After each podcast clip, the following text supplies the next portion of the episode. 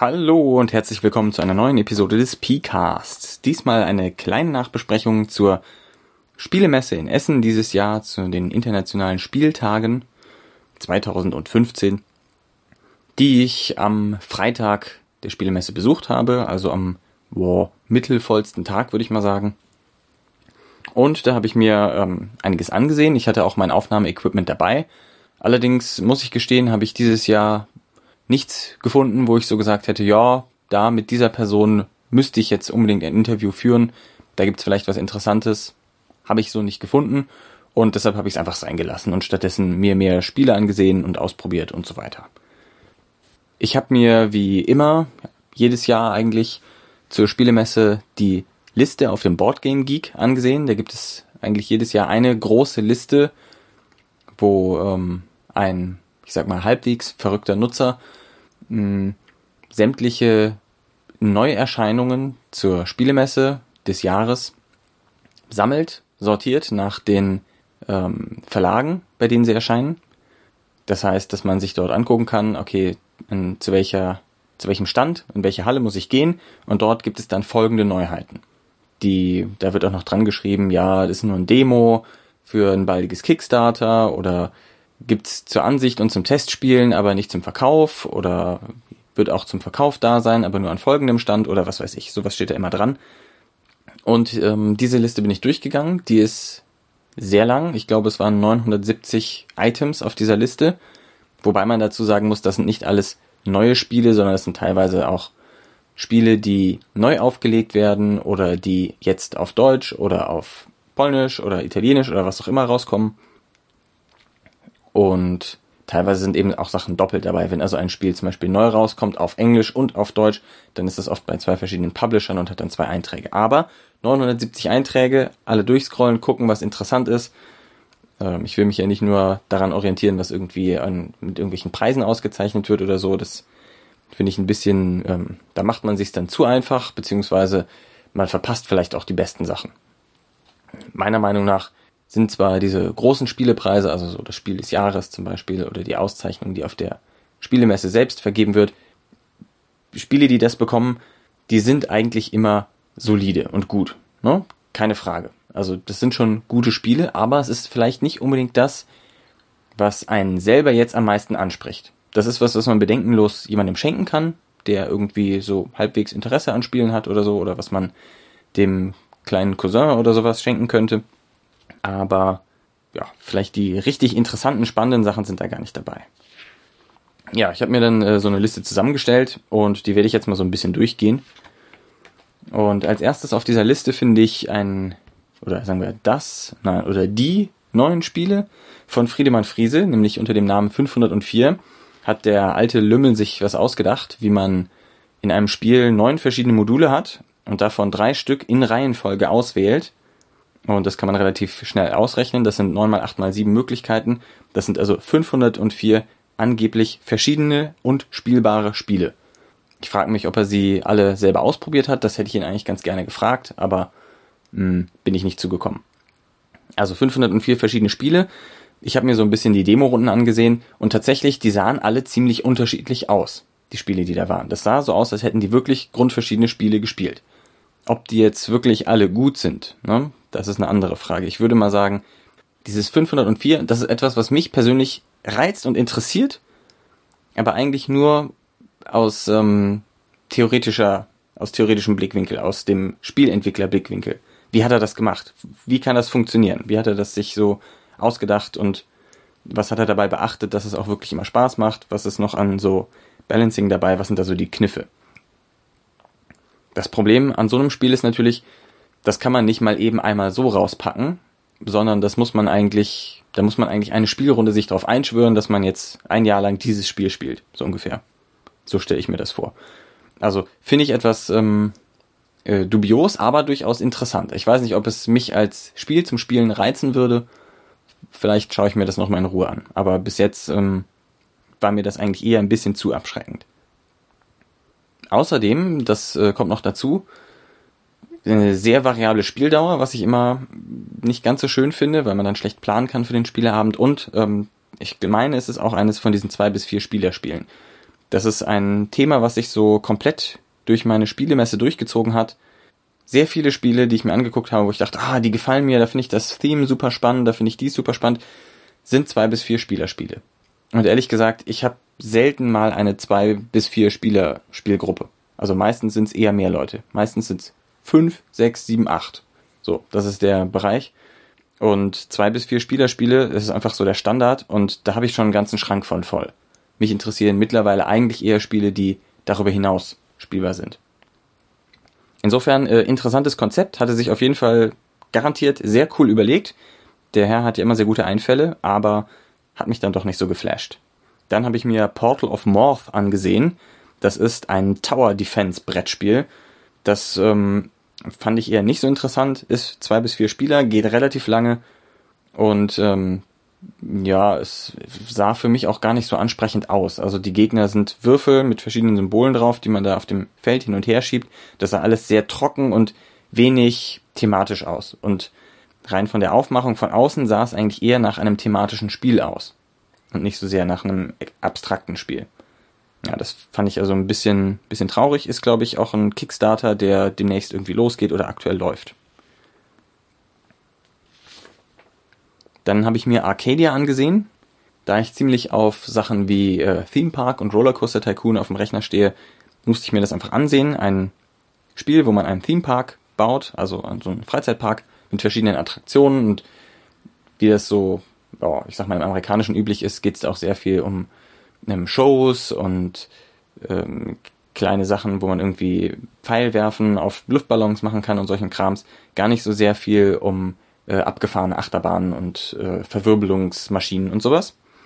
Was ähm, eigentlich eher mein Fokus so wäre. Ja, das äh, Spiel spielte sich ganz gut. Zwei bis vier Spieler übrigens. Mm, ging relativ flott erschien mir aber ein bisschen zu zufällig und mh, mm, der Theme Park Aspekt war mir ein bisschen zu wenig ausgereizt. Also es ist im Wesentlichen so, man fängt an, sich eine Maschine zu bauen und jedes Jahr äh, funktioniert die Maschine besser, aber man hat dann jedes Jahr weniger Zeit, was zu tun. Das Spiel geht dann über vier Jahre. Ähm, ist ganz gut. Die Interaktion untereinander ist auch nicht so berauschend. Deswegen, ja, kann man spielen, muss man aber nicht unbedingt kaufen, finde ich. Dann habe ich mir Waste Nights angesehen aber auch nur von außen betrachtet. Denn dieses Spiel, ich weiß nicht, ob es zwei bis vier Spieler ist, ich äh, habe fast äh, so eine Befürchtung. Jedenfalls, es dauert relativ lange und es hat zwar eine, ein schönes Thema, ja, also halt angelehnt an Wasteland, Fallout, Mad Max, was weiß ich. So, man spielt äh, Überlebende in der Postapokalypse.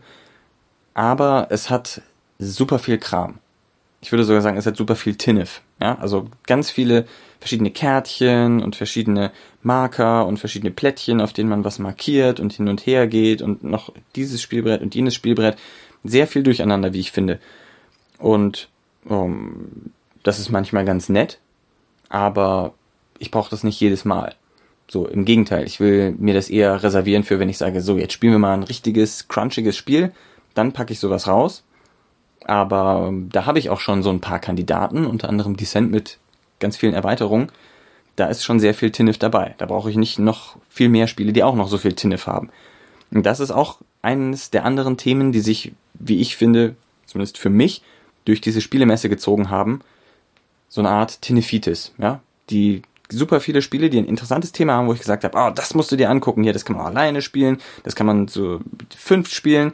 Das hat ein postapokalyptisches Zombie-Dingsbums-Thema, was weiß ich. Ne, alles, wo ich dachte, ah, das könnte so ein richtig cooles Nerdspiel sein. War dann vielleicht auch ein cooles Nerdspiel, aber mir ein bisschen zu lang und zu umständlich und zu viel Krempel einfach dabei. Zu viel Tinnef. Ja, das fand ich äh, sehr enttäuschend, muss ich gestehen. Ja, was mich äh, ursprünglich auch gereizt hat auf meiner Liste ist das Spiel Exoplanets. Da ich ja so ein bisschen astronomisch Physiker Hintergrund habe. Mm, das sah auch schön aus. Ja, man muss halt so in seinem Sonnensystem irgendwelche Exoplaneten bauen und gucken, dass die möglich, möglichst hospitabel sind und solchen Kram. Finde ich schon ganz nett. Hat aber auch sehr viele Teile und wieder nur wie viele Spieler? Ja, genau, richtig. Zwei bis vier. Fand ich äh, etwas schade. Dann habe ich mir Crime Story angesehen. Das ist ein ähm, Geschichtenerzählspiel. Also ich würde schon sagen, es geht so schwer in die Richtung Es war einmal oder eben Ace Detective. Hier geht es auch wieder um so Noir, Verbrechen und so weiter. Mm, sah aus wie Ace Detective, aber nicht besser. Anders. Ähm, Ace Detective, da versucht man herauszukriegen, wer nachher der Täter war. Und das ist ein bisschen äh, ein etwas umständlich wirkendes Spielziel, wie ich finde, was eigentlich dem Spielfluss, dem Erzählen dieser Noir-Geschichte ein bisschen im Wege steht. Bei Crime Story hatte ich das Gefühl, da gibt es dieses Spielziel nicht, aber die Karten hatten auf mich auch nicht so den Eindruck, als ob die besonders mh, hm, engaging wären, ja? als ob die mich mehr ansprechen würden, mehr verleiten würden zu einer tollen Geschichte als bei Ace Detective. Insofern denke ich mal, ist man da besser beraten, wenn man das komische Spielziel mit in Kauf nimmt und dafür vielleicht die etwas schöneren Karten und die etwas schöneren Legeregeln hat. Hatte ich so das Gefühl, ohne es wirklich getestet zu haben. So, dann hatte ich noch mehr Spiele mit Tinnef, Tinnef, Tinnef, Tinnef, Tinnef, Tinnef. Schnipsen schien auf dieser Spielemesse auch in zu sein. Da habe ich äh, mir zwei Spiele auf die Liste genommen. Das eine, weiß ich, ist schon ein bisschen älter, ist jetzt aber, glaube ich, erstmals auf Deutsch erschienen. Das heißt Katakomben. Da spielt man so eine Art Dungeon Crawl und muss zum Angreifen seine Figürchen hin und her schnipsen. Das sah ganz nett aus, aber ob es so die, das Flair eines Dungeon Crawls halten und erzeugen kann, es fühlt sich doch eher nach einem Arcade-Spiel an, würde ich mal sagen. So, wo man halt so hingeht, so ein bisschen schnipst und dann hat man das und nicht so sehr wie ein Dungeon Crawl. Also, ja, mag nett sein, aber hm, war jetzt für mich auch nicht der Knüller. Das Metro 2033 Spiel habe ich gesucht, aber leider nicht gefunden. Ich vermute mal, dass es so ähnlich sein wird wie Waste Nights oder andere solche Spiele. Ähm, cooles Setting, zwei bis vier Spieler, lange Spieldauer, viel TNF. Fürchte ich. Da habe ich mir Steam Time angesehen. Das hat mir eigentlich auch ganz gut gefallen. Also mit zeitreisenden, dampfbetriebenen Zeppelin kann man vom Thema erstmal nichts falsch machen, sag ich mal. Also da ist man, da ist man auf der sicheren Seite. Bei Cosmos kann man davon ausgehen, dass auch die Umsetzung zumindest solide ist. Allerdings ähm, hat es auch hier, ja, ich würde gar nicht sagen an den Spielmechanismen gekrankt, sondern eher an den zwei bis vier Spielern, dem vielen Tinnef. Cabals habe ich mir noch kurz angesehen und mir von dem Entwickler erklären lassen, wo man ähm, verschiedene Kabale, also sagen wir mal magische Untergrundorganisationen spielt, die auch unterschiedliche Fähigkeiten haben und sich äh, gegenseitig auf so einem ähm, quadratisch be bekachelten Feld bekriegt mit ähm, verschiedenen Kreaturen, so als Karten abgebildet, die verschiedene Fähigkeiten haben. Und oh, das hört sich, wenn man das so erklärt, relativ langweilig an. Es sah für mich ganz interessant aus. Das gibt es wohl auch schon als äh, digitales Spiel im Internet, habe ich mir aber da noch nicht angesehen. Dann habe ich mir noch Pocket Imperium erklären lassen. Das ähm, gibt vor, ein kurzes, minimalistisches 4X ähm, Weltraum-Kriegsspiel zu sein. Das ist tatsächlich relativ klein, die Schachtel. Wirklich sehr klein. Da drin sind äh, vier Fraktionen, also man kann es mit zwei bis vier Spielern spielen. Mhm. VX heißt ja Expand, Exploit, Exterminate und Extrapolate. Nee. Ähm, expand, Exploit. Explore. Explore. Fehlt noch. Ja, also ähm, irgendwie mehr Einheiten kriegen und sich durch die Gegend bewegen und Ressourcen abknuspern und äh, Gegner kaputt machen. Genau. In ja, mehr oder weniger konnte man das auch alles machen. Es ist halt tatsächlich extrem minimalistisch.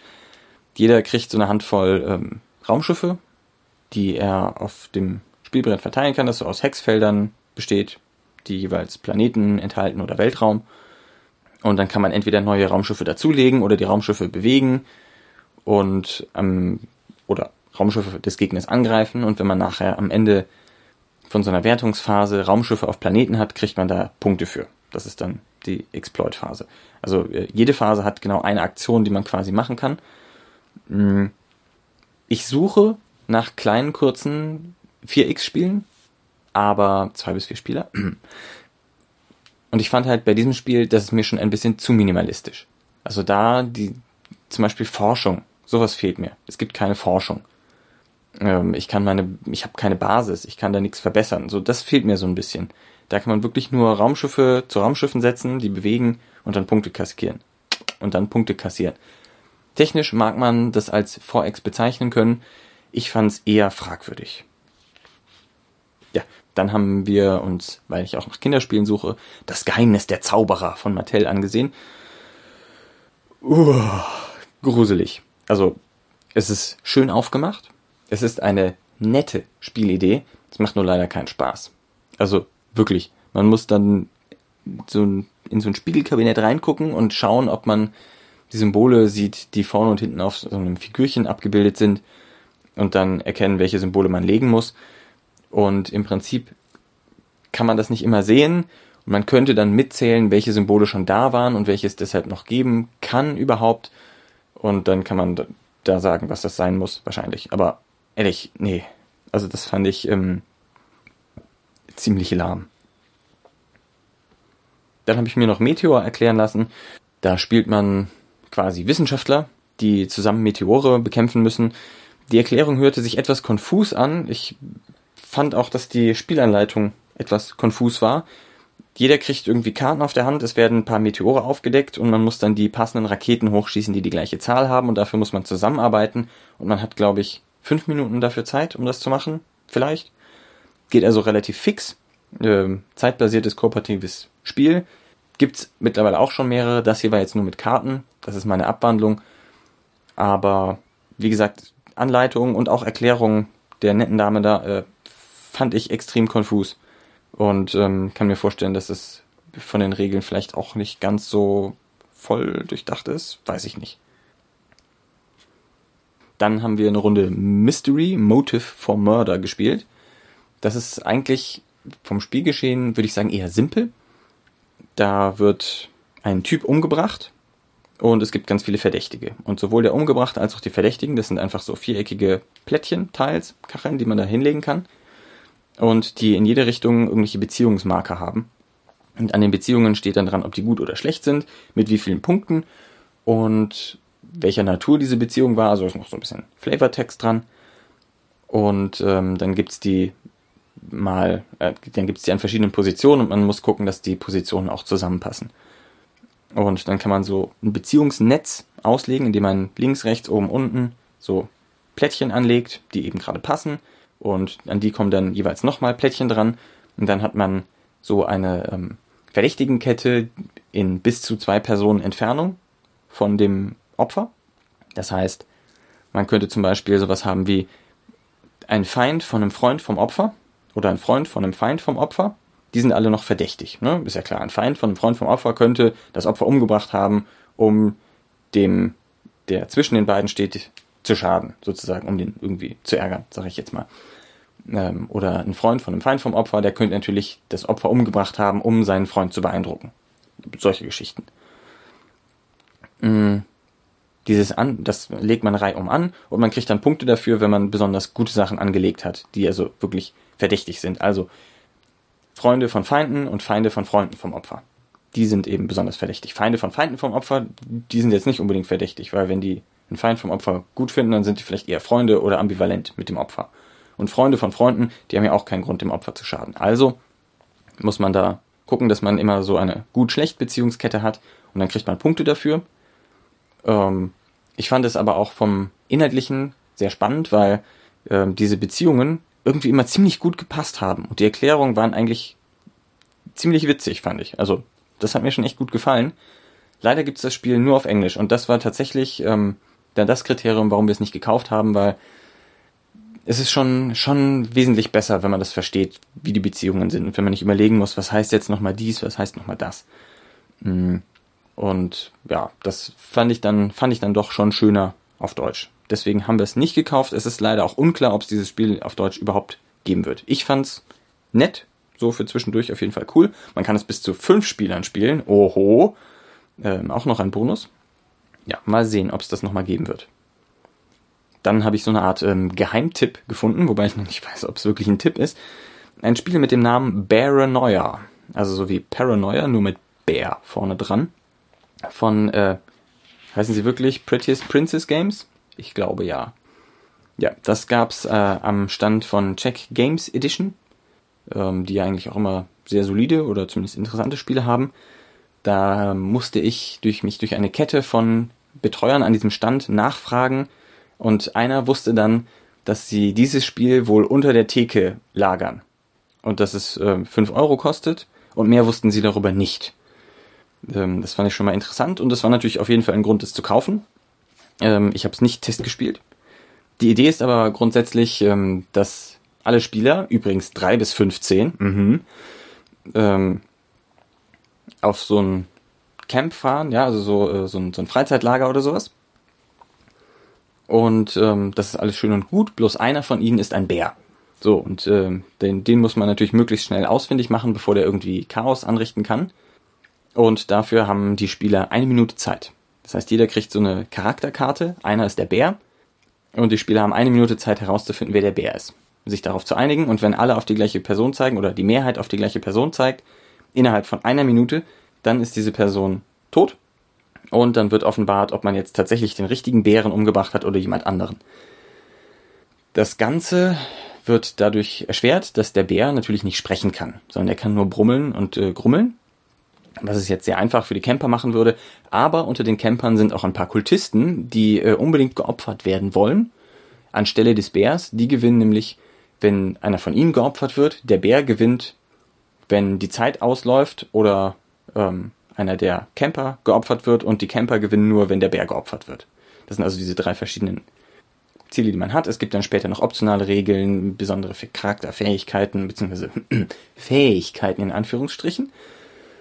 Mm, genau, aber diese Kultisten, die wollen natürlich dann möglichst wie ein Bär erscheinen und sich lünchen lassen. Und ähm, ja, dann kann sich, glaube ich, eine sehr schöne Dynamik ergeben, die dann auch äh, eine Minute hält. Und danach ist das Spiel vorbei und dann kann man neu anfangen oder was anderes machen. Das finde ich ziemlich gut. Also eine Minute ist für mich ein echt machbarer Zeithorizont. Drei bis 15 Spieler ist einigermaßen flexibel, so dass man das auch mal tatsächlich gut spielen kann in verschiedenen Runden. Also das hat mir sehr gut gefallen. Mm, ich werde mal Bescheid geben, wie es dann in der Spielrealität aussieht. Ja, dann gab es noch dieses äh, Flick im Up-Schnipsspiel, wo man ähm, Cowboys spielt, die sich gegenseitig mit Colts äh, umschnipsen müssen. Ja, ist eine nette Idee, aber ich hatte das Gefühl, dass ähm, das mit Schnipsen und so, dass das eigentlich schon mit Rampage ziemlich gut ausgelotet war. Und ja, ob man da jetzt noch ein, noch ein Cowboy-Spiel zu braucht, weiß ich nicht. Dann habe ich mir noch Steampunk Rally angesehen. Das hat mir optisch auf jeden Fall sehr gut gefallen. Ein Rallye mit ähm, Steampunk-Gefährten, wo man unten erst so einen fahrbaren Untersatz macht und dann verschiedene Sachen links und rechts an irgendwelche Druckventile anschraubt und dann mehr Dampf kriegt oder mehr Zahnräder oder mehr dies oder mehr das, irgendwelche Formen, vom, Formen von Energie oder weiß ich nicht, ob auch waren Waffen dabei, ich glaube gar nicht. Jedenfalls verschiedene Sachen, die man an sein Gefährt dran dengeln kann und ähm, dann damit so ein Rennen fährt. Allerdings hat das Rennen relativ wenige äh, Felder und es dauert relativ lang. Das heißt, es, ich weiß nicht, ob da wirklich so Renngefühl rüberkommt. Ich glaube, es ist mehr so ein Maschinenoptimiergefühl und hoffen, dass man irgendwie weiterkommt. Und ähm, da waren leider auch relativ wenig Interaktionen zu sehen. Und falls ich mich nicht ganz irre, dann waren das auch für zwei bis vier Spieler. Ja. Was wir dann auch noch gespielt haben, ist ähm, ein Spiel namens Savanne von Treffel Spiele aus Polen, wenn ich mich nicht irre. Das hat mir sehr gut gefallen, weil es ein leichtes Familienspiel ist. Ich fürchte, es ist auch von zwei bis vier Spielern. Vielleicht sind es aber auch fünf. Ich könnte mich irren und es sind fünf. Mm. Ein leichtes Familienspiel, wo man, ich bin ziemlich sicher, dass es fünf sind, wo man ähm, vier Tiere hat aus der Savanne. Nein, es sind fünf. Ach du meine Güte. Es sind fünf Tiere. Wo man fünf Tiere hat aus der Savanne, die versuchen möglichst schnell aus der Savanne an die Trinkstätte zu kommen. Und wer als erstes zwei Tiere da hat, hat gewonnen. Es gibt vier verschiedene Lanes, auf denen man laufen kann, die im Grunde alle dasselbe machen. Und ähm, wichtig ist nur, dass man halt Würfel würfelt, die dann auf verschiedene Tiere setzen kann, damit die möglichst weit vor, äh, nach vorne kommen. Man kann aber auch fremde Tiere versetzen, wenn man eine 6 würfelt. Was wichtig sein kann, weil man auf andere Tiere draufhüpfen kann und dann können die sich nicht bewegen. Und dann muss man halt Sechsen würfeln, um das gegnerische Tier, was auf einem selber drauf sitzt, eins nach vorne zu setzen, damit man dann selber weiterlaufen kann. Vielleicht nur ein Feld, um dann auf dem anderen Tier drauf zu sitzen. Außerdem kann man auch nicht vorbei, wenn zwei Tiere schon gestapelt sind. Mm, und dann gibt's noch die Variante, dass man da Sonderfertigkeiten mit reinnimmt für jedes Tier. Gibt es eine Sonderfertigkeit. Das heißt, man hat da die Möglichkeit, entweder ein sehr einfaches, schnelles Spiel zu machen, wenn man mit zwei Spielern spielt und ohne die Sonderfähigkeiten, oder ein etwas komplexeres, taktischeres Spiel rauszumachen was ich ähm, besonders als Familienspiel ganz gut finde. Also ich kann mir sehr gut vorstellen, dass ich das mit meinen Kindern spielen kann und dass die da auch reinwachsen können. Also erst mit wenig Komplexität anfangen, dann langsam sich hocharbeiten. Ich kann mir aber auch gut vorstellen, dass man das mal ebenso noch als Absacker sozusagen ähm, mit Erwachsenen gut spielen kann. Jo, da habe ich mir Posthuman angesehen. Das äh, litt auch unter zwei bis vier Spieler äh, Tinephitis und äh, langer Spieldauer sah aber ansonsten auch ansprechend aus. Also ich finde das extrem schade. Diese ganzen Spiele, wo, die ich dann kategorisch leider abtun musste, weil sie in diese paar Kriterien reinfallen, die ich halt im Moment nicht abkann.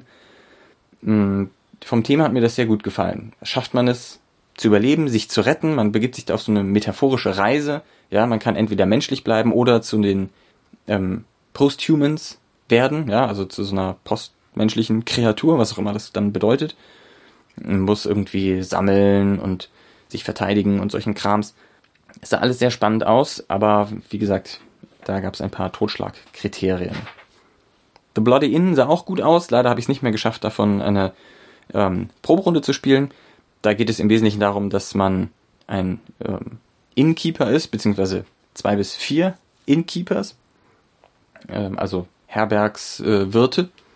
Und die haben festgestellt, dass es natürlich deutlich lukrativer ist, man kommt an deutlich mehr Geld, wenn man die Besucher, die man hat, nicht da einfach wohnen lässt und ein bisschen Geld von denen verlangt und dann lässt man sie gehen, sondern wenn man sie einfach umbringt und sie ihres Ersparten beraubt. Und dann muss man sie irgendwie, die Umgebrachten, halt möglichst leise umbringen, dass man nicht erwischt wird und die Leichen unauffällig beseitigen, weil man sonst irgendwie Strafe zahlen muss, wenn die Polizei vorbeikommt. Und ähm, man kann auch einige der anwesenden Gäste verpflichten, einem zu helfen. Das sollte sich für mich eigentlich ehrlich gesagt hört es sich immer noch ziemlich gut an. Vom Thema ähm, sehr makaber und interessant. Also ähm, das gefällt mir ganz gut.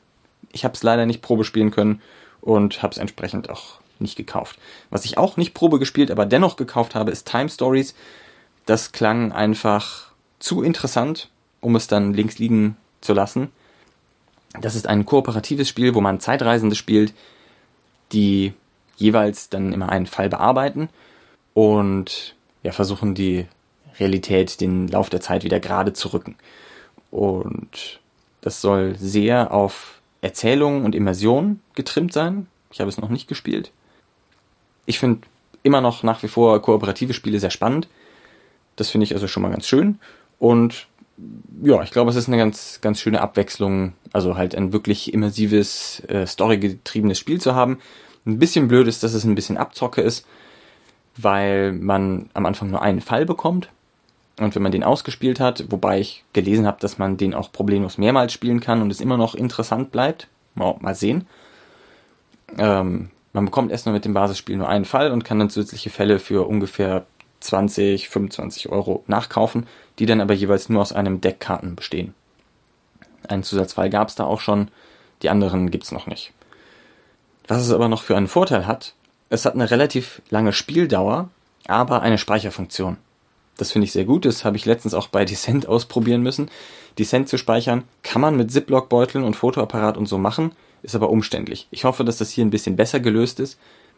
Speichern nach einer kurzen Spieldauer von einer Dreiviertelstunde bis einer Stunde, das hört sich für mich sehr gut an. Und dann habe ich mir noch das Spiel Scythe ein bisschen angesehen. Es ist ein langdauerndes, wenn ich mich nicht recht, wenn ich mich nicht recht irre, so, genau, ähm, 115 Minuten dauerndes Spiel. Schreibt das niemals auf euer Spiel drauf. 115 Minuten. Also, wenn ihr 120 Minuten schreibt, dann heißt das zwei Stunden. Und zwei Stunden heißt so anderthalb bis zweieinhalb, kann mehr, kann weniger sein. Aber 115 Minuten. Das heißt, mehr als 110, aber weniger als 120. Das finde ich extrem unglaubwürdig. Also, so eine Zahl würde ich niemals auf ein Spiel draufschreiben. Ich weiß, technisch ist 120 nichts anderes, aber es hat die Assoziation zu zwei Stunden und das wird, glaube ich, allgemein verstanden, dass es dann nicht heißt genau 120 Minuten, sondern so grob zwei Stunden. Aber 115 Minuten drauf zu schreiben, das erscheint mir absolut wahnsinnig. Ja, das ist ähm, jedenfalls auch ein schwer thematisches Spiel. Ein Kriegsspiel in alternativen 1920er Jahren. Sieht sehr, sehr gut aus. Also das Artwork, was ich gesehen habe, gefällt mir extrem gut. Die Figuren gefallen mir auch sehr gut. Ähm, eine wunderbare Ästhetik, aber ja, ist mir einfach zu lang und zu, ähm, zu zwei bis vier spielerig. Ich habe es mir auch nicht im Detail angesehen, aber es gefällt mir schon echt sehr gut. Also wer auf ansprechende Spiele steht, ich glaube, der kann da sehr gut fündig werden. Dann ähm, noch ein paar Sachen, die ich äh, gespielt habe, die ich vorher nicht so auf der Liste hatte, ist zum einen äh, Codenames von Vlada Quartel so eine Art ähm, Partyspiel, wo es zwei ähm, Spionmeister gibt, Meisterspione, die also wissen, wer alles die, ähm, die Agenten sind auf einem Feld von 5x5 ähm, Codenamen und die dann einwortige Tipps an ihr Team geben müssen. Man spielt also mit zwei Teams gegeneinander. Zu je einem Spy Master gehört ein Team und die kontaktieren dann die Leute und hoffen, dass es die eigenen sind. Und es gibt die Roten, es gibt die Blauen, das sind die beiden Fraktionen, es gibt Zivilisten und es gibt den, ähm, den Attentäter, den man auf keinen Fall aufdecken will, weil sonst hat man in Minesweeper auf die Bombe geklickt und hat verloren. Und ähm, jeder der Spy, Spymaster, jeder der Spionmeister ähm, kann jede Runde ein Wort und eine Zahl als Tipp geben. Ähm, ein Wort, das die Assoziation wachruft in den anderen Mitspielern, welche Typen man meinen könnte, welche Codenamen. Und eine Zahl, die darüber Aufschluss gibt, wie viele Codenamen damit gemeint sind. Man kann also prinzipiell ein Wort sagen und nur einen meinen, aber dann ist man langsam und die anderen gewinnen. Oder man kann versuchen, Verknüpfungen zwischen den Codenamen herzustellen. Die Codenamen selber darf man natürlich niemals sagen. Aber wenn man zum Beispiel dann irgendwie Wasser 4 sagt, dann sagt man, oh, hier, ich habe ähm, vier eigene Agenten, die mit Wasser betroffen sind und man hofft dann, dass es keine andere Karte gibt, zu der die Spieler Wasser assoziieren, weil sonst denken sie einen Zivilisten oder noch schlimmer einen gegnerischen Agenten oder noch schlimmer die Bombe auf. Das war ein ganz nettes Partyspiel, aber hat bei mir nicht zum Kauf gereicht. Also ich würde es bestimmt spielen, wenn es mir jemand mitbringt, aber kaufen, mm, das habe ich nicht so gesehen. Dann habe ich Exploding Kittens gespielt. Ähm, ein Spiel, das unter anderem entwickelt und äh, vor allem gezeichnet wurde von dem Herrn, der die Webcomics The Oatmeal macht. Unverkennbar am Stil. Das ist ein ähm, knallhartes äh, Karten-Ärgerspiel, wo man versucht, sich gegenseitig eine explodierende Katze reinzuwirken, damit man aus dem Spiel fliegt. Das funktioniert gut, macht Spaß, aber ja, hat auch nicht unbedingt zum Kauf gereicht, vor allem weil das, der Preis mit 25 Euro dann doch mir relativ hoch erscheint für ein Spiel, das ich vielleicht ein paar Mal spielen werde. Mm.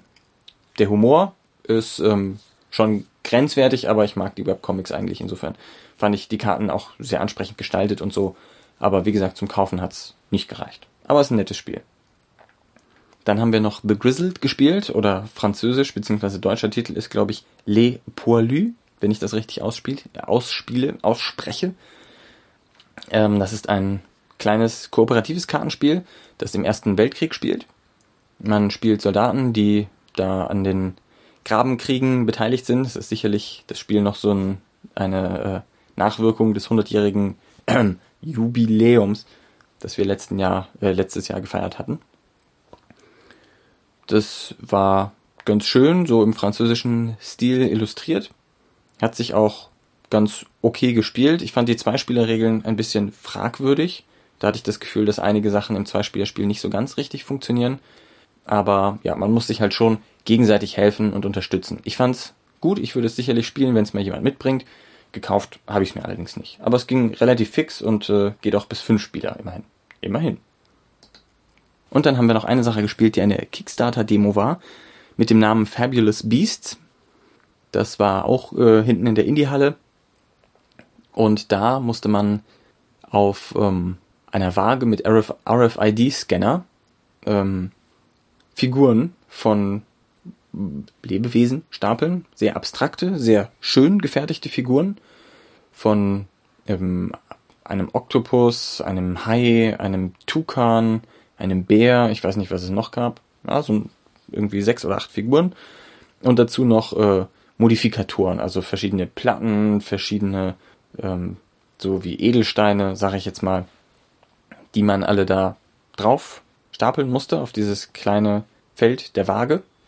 Und ähm, das ist ein Spiel, das integriert ist mit einem Tablet. Da gibt es ja schon einige von. Ich finde das immer eher heikel, wenn Spiele versuchen, auf Teufel komm raus, irgendwie Elektronika zu integrieren, weil meistens ist das irgendwie unnötig. So. Bei diesem Spiel fand ich's okay. Ich weiß nicht, ob ich's genial und super fand, aber ich fand's schon, schon ganz okay. Also es ist auch nicht besonders aufgefallen. Da stand einfach ein Tablet im Hintergrund und man hat sich im Wesentlichen darauf konzentriert, Sachen da drauf zu stapeln. Und wenn man überlegt hat, was stapelt man als nächstes, ist halt ein Balance-Spiel, ja, also man kann natürlich versuchen, möglichst immer gut ineinander sach passende Sachen zu stapeln, aber durch das Spiel ist so ein bisschen vorgegeben, wenn man bestimmte Tiere drauf hat, muss man auch bestimmte Verstärkungssteine drauflegen, damit man die am Leben erhält. Und je nachdem, welche Tiere man dann da drauf hat, kriegt man verschiedene Punkte. Und diese ganze Punkteverwaltung wird über das Tablet gemacht, fällt nicht sonderlich auf. Man sieht relativ schnell, was so Sache ist, äh, welche Tiere man mal wieder füttern muss, sozusagen, wo man noch Optionen hat, sich noch mehr dazu zu holen. Um, damit man halt möglichst viele Punkte kriegt. Ja, also das Tablet, das zählt halt Punkte für einen. Und genau, man stapelt also abwechselnd irgendwie Tiere und Verstärker und dies und das und jenes so aufeinander. Um, das hat mir ganz gut gefallen. Das kann man gut kooperativ spielen. Also im Grunde setzen sich dann alle da drum.